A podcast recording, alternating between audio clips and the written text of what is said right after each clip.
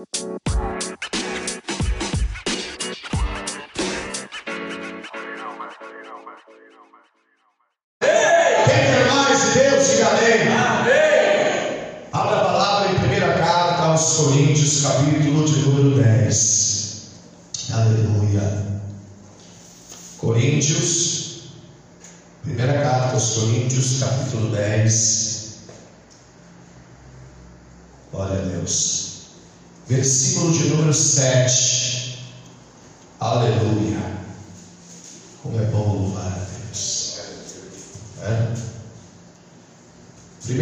aos Coríntios, capítulo de número 10, versículo 7.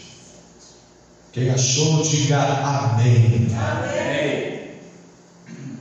Diz assim: Não vos torneis, pois, idólatras, como alguns deles, conforme está escrito: o povo assentou-se a comer e a beber, e levantou-se para folgar. Nem nos prostituamos, como alguns deles fizeram, e caíram no só dia vinte e 20 mil. 23 mil. E não tentemos o Senhor, como alguns deles o tentaram e pereceram pelas serpentes. E não murmureis, como alguns deles murmuraram e pereceram pelo destruidor. Ora, tudo isto lhes acontecia como exemplo, e foi escrito para aviso nosso, para quem já são chegados os fins dos séculos. Aquele, pois, que pensa estar em pé, olhe Que não caia. Amém. Olhe para que não caia o que? Idolatria, prostituição carnal, espiritual, tentar a Deus, murmurar, reclamar. Tudo isso fez o povo cair, ficar completamente amarrados nas suas incredulidades no dia mal. E hoje, Deus vai nos ensinar pela palavra para que a gente seja liberado de todas as amarras do dia mal no nosso coração e não caiamos como caiu o povo no deserto, mas que possamos vigilantes estar de pé diante de Deus para nunca cair. Amém? Então vamos orar, Pai Santo. Nós bendizemos e glorificamos o teu nome. Aqui, Senhor, está sendo lida a tua santa e poderosa palavra. Então vem agora com o teu mover apostólico, com a tua graça e o teu poder. Fala a cada mente, a cada coração. Ministra-nos, ensina-nos naquilo que é a tua verdade e vontade. E faça-nos viver o teu querer. É o que nós oramos em unidade e corpo em nome de Jesus. Amém e amém. Amém? Amém. Glória a Deus, vamos aplaudir o Senhor. Aplauda bem forte o Senhor. Possa sentar em nome de Jesus. Tome o teu lugar. Se você tem papel e caneta, é muito importante. Você anote. Se você tem um bloco de notas da mesma forma no celular, é importante. Se você quiser gravar também, enquanto vocês estão ouvindo a palavra, grave, porque é importante você entender o quanto é imprescindível aprender a palavra de Deus. E uma das coisas que Deus tem nos ministrado neste mês de fevereiro é romper as amarras da sepultura da incredulidade. Por quê? Porque a incredulidade é morada dos mortos. A incredulidade é uma sepultura espiritual que faz com que nós vivamos completamente dentro do pecado. E quando nós vivemos dentro do pecado, nós somos totalmente impedidos de viver os milagres de Deus. E a grande verdade é que quando Paulo ele escreve este capítulo desta carta aos Coríntios, que não é apenas a primeira, talvez a segunda carta, ele está trazendo um exemplo pelo qual o povo caiu no deserto. E são coisas muito sérias. Quando nós lemos a partir do primeiro versículo, versículo de número 7, que diz que eles se tornaram idólatras. O que é uma pessoa idólatra? Uma pessoa idólatra é uma pessoa que cultua uma outra coisa que não é Deus. Por exemplo, há muitas formas de idolatria, mas uma delas, mais é, existentes no nosso dia, além da adoração a deuses, está exatamente nas riquezas, no dinheiro. As pessoas ficaram tão é, atreladas, tão é, solidificadas, por assim dizer, nas riquezas, dependentes do dinheiro, que elas vivem totalmente à mercê.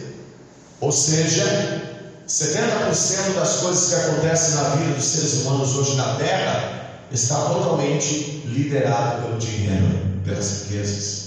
E o amor às riquezas é idolatria.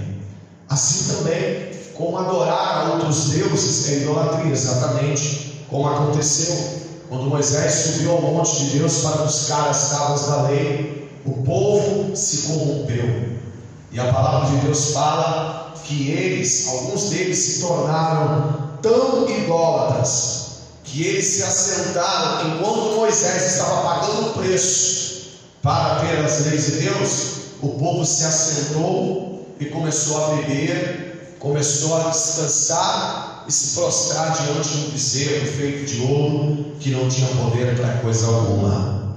E o pior de tudo, que naquela adoração, além deles estarem se prostituindo espiritualmente, eles estavam também se prostituindo carnalmente e se inflamaram naquilo que era a cultura egípcia e começaram a viver uma certa urgia diante daquele Deus falso que era o bezerro de ouro.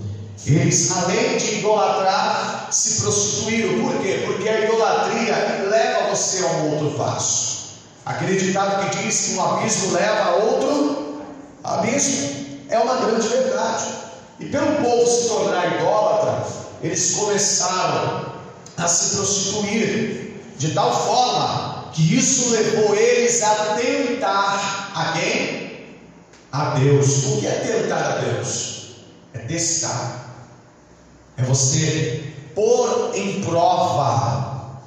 É você ter uma escolha, sabendo o que é certo, mas mesmo assim buscar provas daquilo.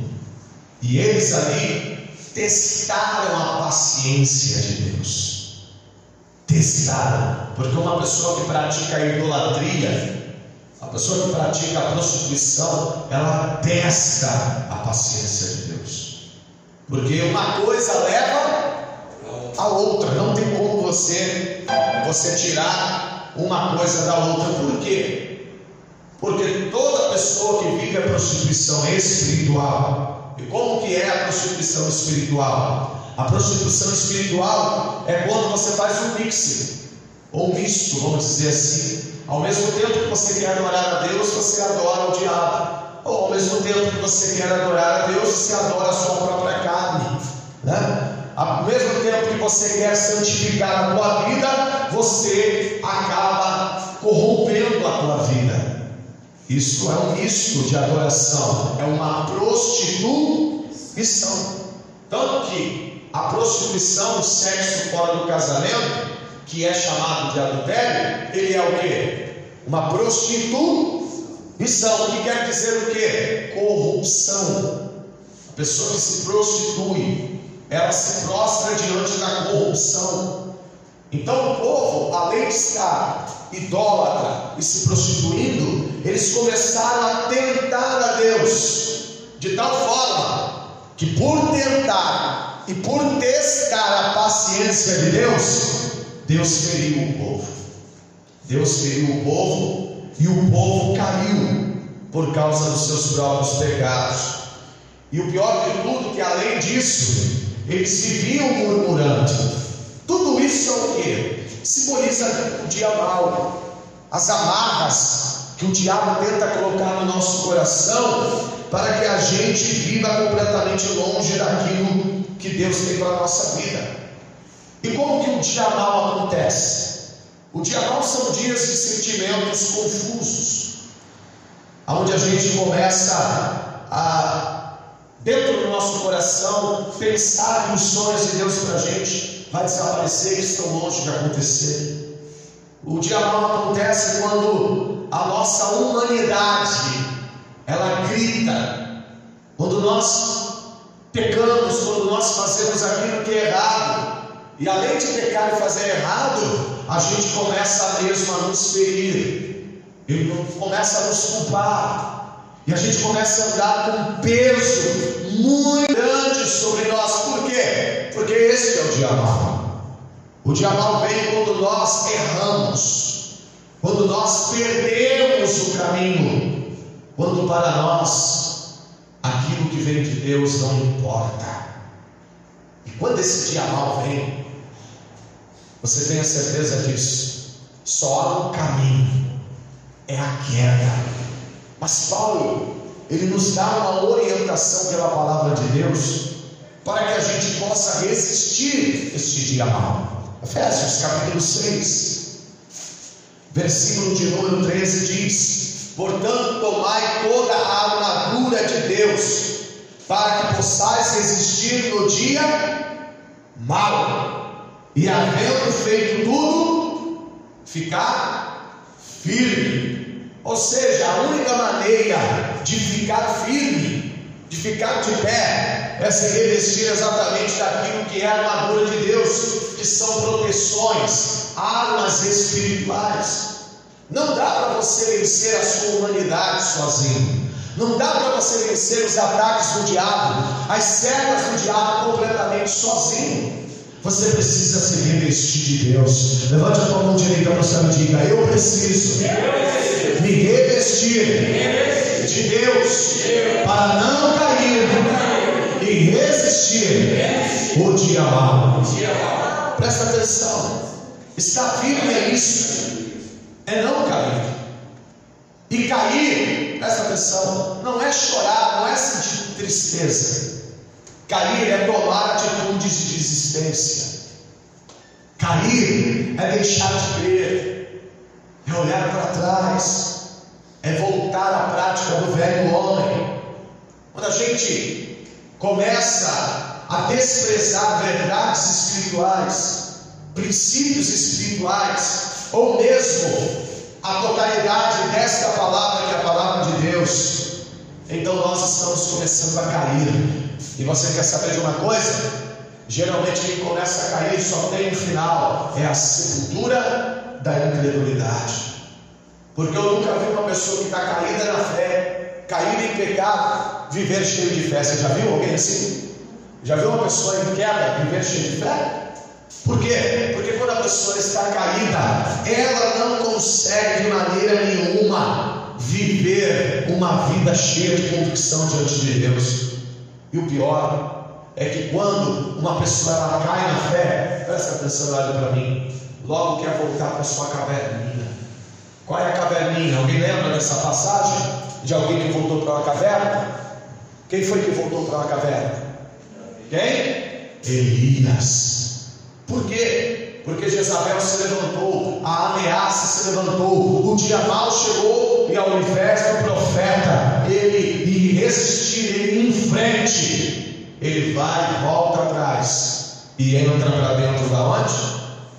Para dentro de uma caverna.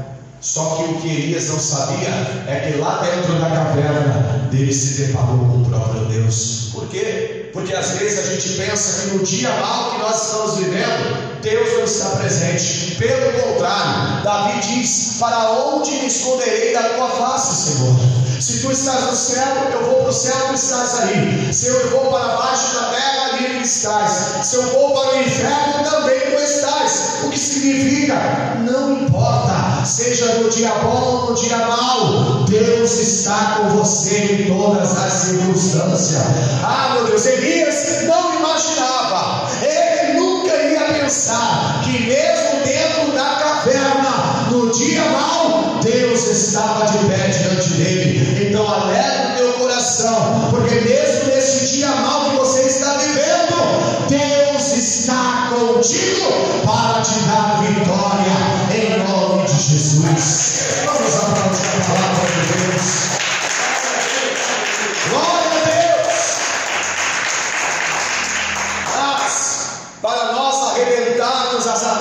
No dia mau, é necessário, em primeiro lugar, anote, não abrir a boca para murmurar. Isso é muito imprescindível. É definitivo. Vou te mostrar por quê. Isaías 53, versículo 7. A palavra diz: Ele foi oprimido e humilhado, mas não abriu a boca. Jesus, Ele nos traz o exemplo para nós arrebentarmos as amarras no dia mau. É necessário não abrir a boca para murmurar. Isaías 53, 7. Ele foi oprimido e humilhado, mas não abriu a boca. Como cordeiro foi levado ao matador, e como ovelha muda perante os seus tosqueadores, ele não abriu a boca. Por quê? Porque Jesus estava amarrado no dia mau. Sabe qual é o nosso problema? A gente, quando vê a circunstância difícil, ou mesmo a aparente perda, nós começamos a nos precipitar e começamos a falar coisas que ainda nem existem. Você começa a trabalhar, aí de repente a tua empresa entra numa dificuldade financeira. Você começa a ver o teu chefe, a tua chefe, completamente é, nervosa. E aí você começa a falar? Hum? Que você começa a falar? Já estou vendo. Aí estou falando, veio essa pandemia, veio essa crise. Aí ó, olha lá como o meu chefe está. Ele só fica assim como está no negativo. Então estou vendo, ó. Preparem, você começa a falar para todo mundo, ó, se preparem, pode haver demissão, eu sei não, acho que vai uns 10 embora. O que você está fazendo? Você está abrindo a boca para quê? Para murmurar, para reclamar, para falar coisas que ainda nem aconteceram. Sabe por quê? Olhem todos para mim. Tudo que está acontecendo na tua vida é com a permissão de Deus. Quem permitiu Jesus ser preso? Quem permitiu Jesus ser torturado? Mas, calma aí, Deus permitiu Jesus, seu filho, ser torturado, sim ou não? Quem permitiu? Quem permitiu Jesus ser coroado com uma coroa de espinho? Quem permitiu Jesus ser condenado, aliás, julgado e condenado, crucificado e morto? Você acha que em tudo isso Jesus abriu a boca? Porque aquilo que está determinado por Deus e acontecer na tua vida, vai acontecer. É inevitável quando Deus ele escreve um plano para a nossa vida, não é um plano de morte, um plano de vergonha. Por mais que eu ou você possa passar pelo dia mal, ao terceiro dia nós vamos nos levantar. Se eu resisto o dia mal, eu não vou ficar caído, mas mesmo esteja entre os mortos, o Senhor vai trazer o poder da ressurreição e nós vamos glorificar o seu nome. Aleluia! Vamos aplaudir a palavra de Deus. Glória a Deus! E em segundo lugar, para arrebentar as amarras no dia mal, é necessário buscar a verdadeira alegria que vem do Espírito Santo. Abra a palavra de Deus em Salmo 122, versículo 1. Salmo 122, versículo 1 diz: Alegrei-me quando me disseram, vamos à casa do Senhor. do Senhor. Ele está dizendo: Eu me alegrei quando alguém me chamou, vamos à casa do Senhor. Por quê? Porque a verdadeira alegria vem quando eu busco a Deus, quando eu estou no lugar onde habita o seu nome, aonde a presença dele habita. Alegrei-me quando me disseram: Vamos à casa de quem? Senhor. Não é na sua casa, não é no trabalho, não é na rua, não é na cama, não é no sofá, que as amarras do diabo vão ser arrebentadas, mas é no lugar onde habita a glória presença do Senhor. A palavra de Deus fala em Salmos 137. Abra aí. Salmos 137, versículo 3 e versículo 4. Salmo 137 diz assim, versículo 3: Pois aqueles que nos levaram cativos nos pediam canções, e os nossos opressores que fôssemos alegres, dizendo: Entoai-nos algum cântico de Sião. Como, porém, haveríamos de entoar um canto ao Senhor em terra estranha? A palavra fala que os inimigos que levaram o povo de Israel para a Babilônia, eles pediam: cante para a gente, entoe cânticos alegres, se alegrem, por quê? Porque a alegria do Senhor causa inveja em quem está amarrado. E você precisa entender isso. Muitas vezes as pessoas vão se levantar contra você, muitas vezes o diabo vai tentar te parar por causa da tua alegria. Tudo que o diabo quer ver é você murmurando, é você reclamando com tudo e com todos. Minha casa não presta,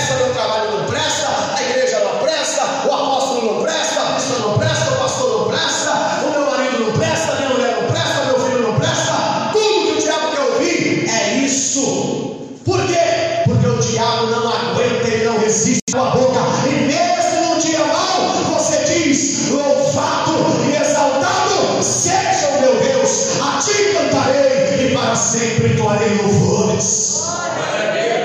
Porque a grande verdade é que o povo se tornou amarrado da Babilônia, porque estava em terra estranha, porque eles estavam no meio dos seus inimigos, então ficaram com medo, ficaram completamente amarrados para não adorar a Deus. Mas é nesse momento de luta, é no momento de grande batalha, que o Espírito de Deus nos mostra que as amarras são quebradas. A palavra de Deus fala em Atos Apóstolos que Paulo e Silas eles estavam presos.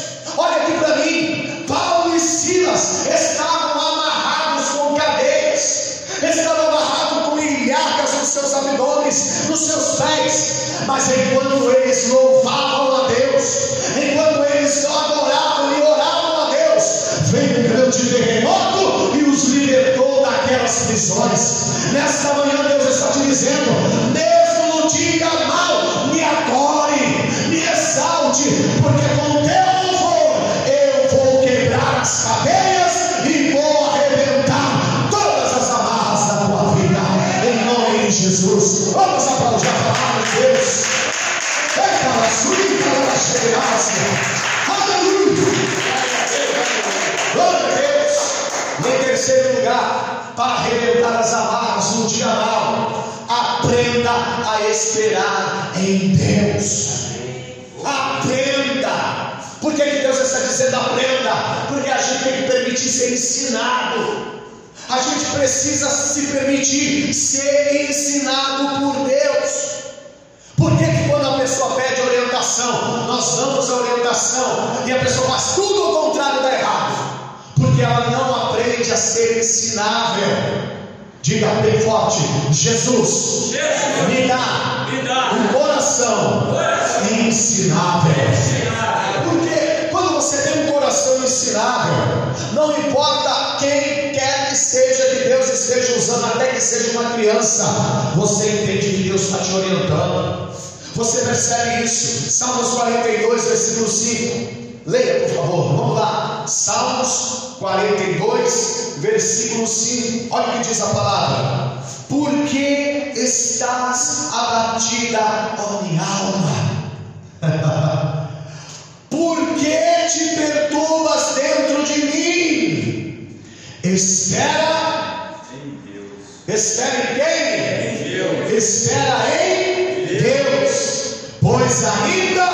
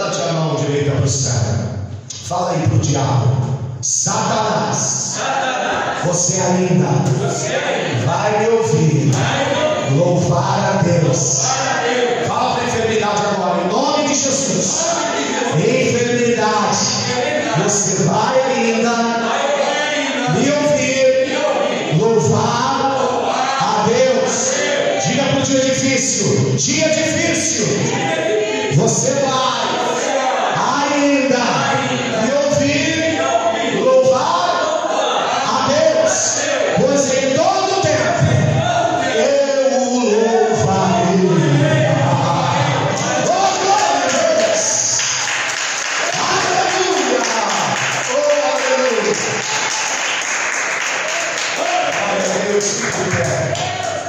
Fiquem todos de pé, glorifiquem o Senhor. Provérbios 24, 10 diz: Se te mostrares frouxo, fraco no dia da angústia, a tua força será pequena. O que o diabo mais quer no dia mau é que você fique murmurando, que você perca a alegria. Pensar nisso. Onde você mora? O que você come? O que você veste? O que você bebe? As pessoas, seus familiares. Tudo bem, tem alguns que é só Deus, né? Mas até esses que são só Deus, estão ali por um motivo. Agora pense no melhor. Você abriu os olhos. Tudo bem. Jesus disse que a cada dia basta o seu. Mas ele disse que você ficaria sozinho. Porque tudo que o diabo quer que você pense é que você está sozinho, está sozinho e você não está. Eu me lembro uma certa feita em que eu estava passando uma dificuldade muito grande, Pedro. Mas muito grande. Eu recebi uma facada no coração. Os meus parentes sabiam de tudo. Todos sabiam, né? Sempre assim. E quando eu descobri a facada, eu descobri que muita gente zombava de mim. As pessoas ficaram escarnecidas de mim. Até um dia que eu caí de joelho. E eu falei para Deus: Por que o Senhor me deixou? Falei isso para Deus. Por que o Senhor me deixou?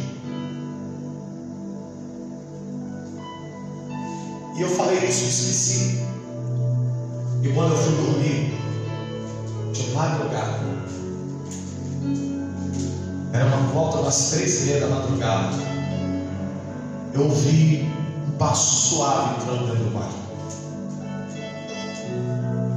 E eu senti sentar na minha cama. E quando eu abri o olho, eu só vi aquela claridade e uma voz dizendo: Mesmo antes de você nascer, eu já decidi estar com você.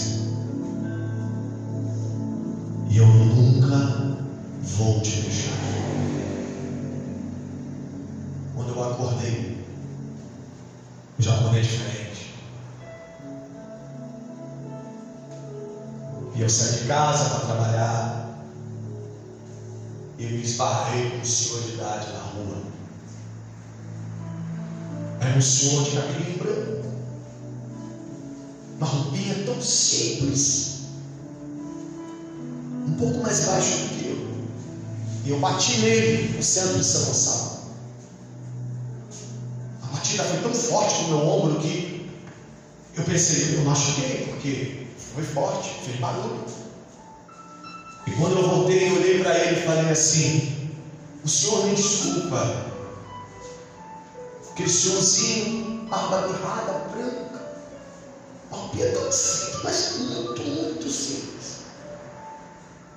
Ele nem levantou direito a cabeça para mim, ele levantou um pouquinho e falou assim: botou a mão no meu braço. Não precisa desculpar. Eu estou com você. Quando eu ouvi isso, sabe quando você leva um choque? E você fica meio que paralisado, tentando entender. E ele foi e saiu do meu lado. Quando eu olhei para trás, eu não vi mais. Eu sabia. Era o Senhor. O que o diabo quer que você pense? Você abre os olhos e reclame do dia que está vivendo. Reclame da casa que você tem, dos parentes, de tudo que você tem. Porque quanto mais você murmura, quanto mais você reclama, mais amarrada fica a tua vida. Mas quando essas amarras aqui são rompidas, quando você entrega o teu caminho, quando você permite que Deus mude o dia mal da tua vida, então tudo sempre você fala. A pergunta é: aonde você tem errado? Nós temos errado, você tem errado, quando você não sabe discernir que até o dia mal trabalha para o teu bem. Próxima hora nona, a palavra do Senhor diz que houve trevas nos céus. Todo mundo estava aterrorizado quando viam Jesus crucificado depois de entregar o Espírito. Aquele dia era um dia mau, mas era o dia em que o sangue dele estava sendo derramado para nos purificar de todos os pecados. Era o dia que a carne dele estava sendo partida para nos dar vida, para que o véu do templo fosse rasgado de alto a baixo. Até o dia mau coopera Porque no teu dia mau Jesus está presente. Levante a tua mão para o céu. Diga bem forte, em nome de Jesus. Eu declaro, Isaías, capítulo 61, versículo 3. Hoje, pela palavra de Deus, eu venço, em nome de Jesus, todas as amarras no dia meu coração. Terei uma coroa em vez de cinzas, óleo de alegria em vez de pranto, vestes de louvor em vez de espírito angustiado, e serei chamado carvalho de justiça, pois todas as amarras nos meus sentimentos, amarras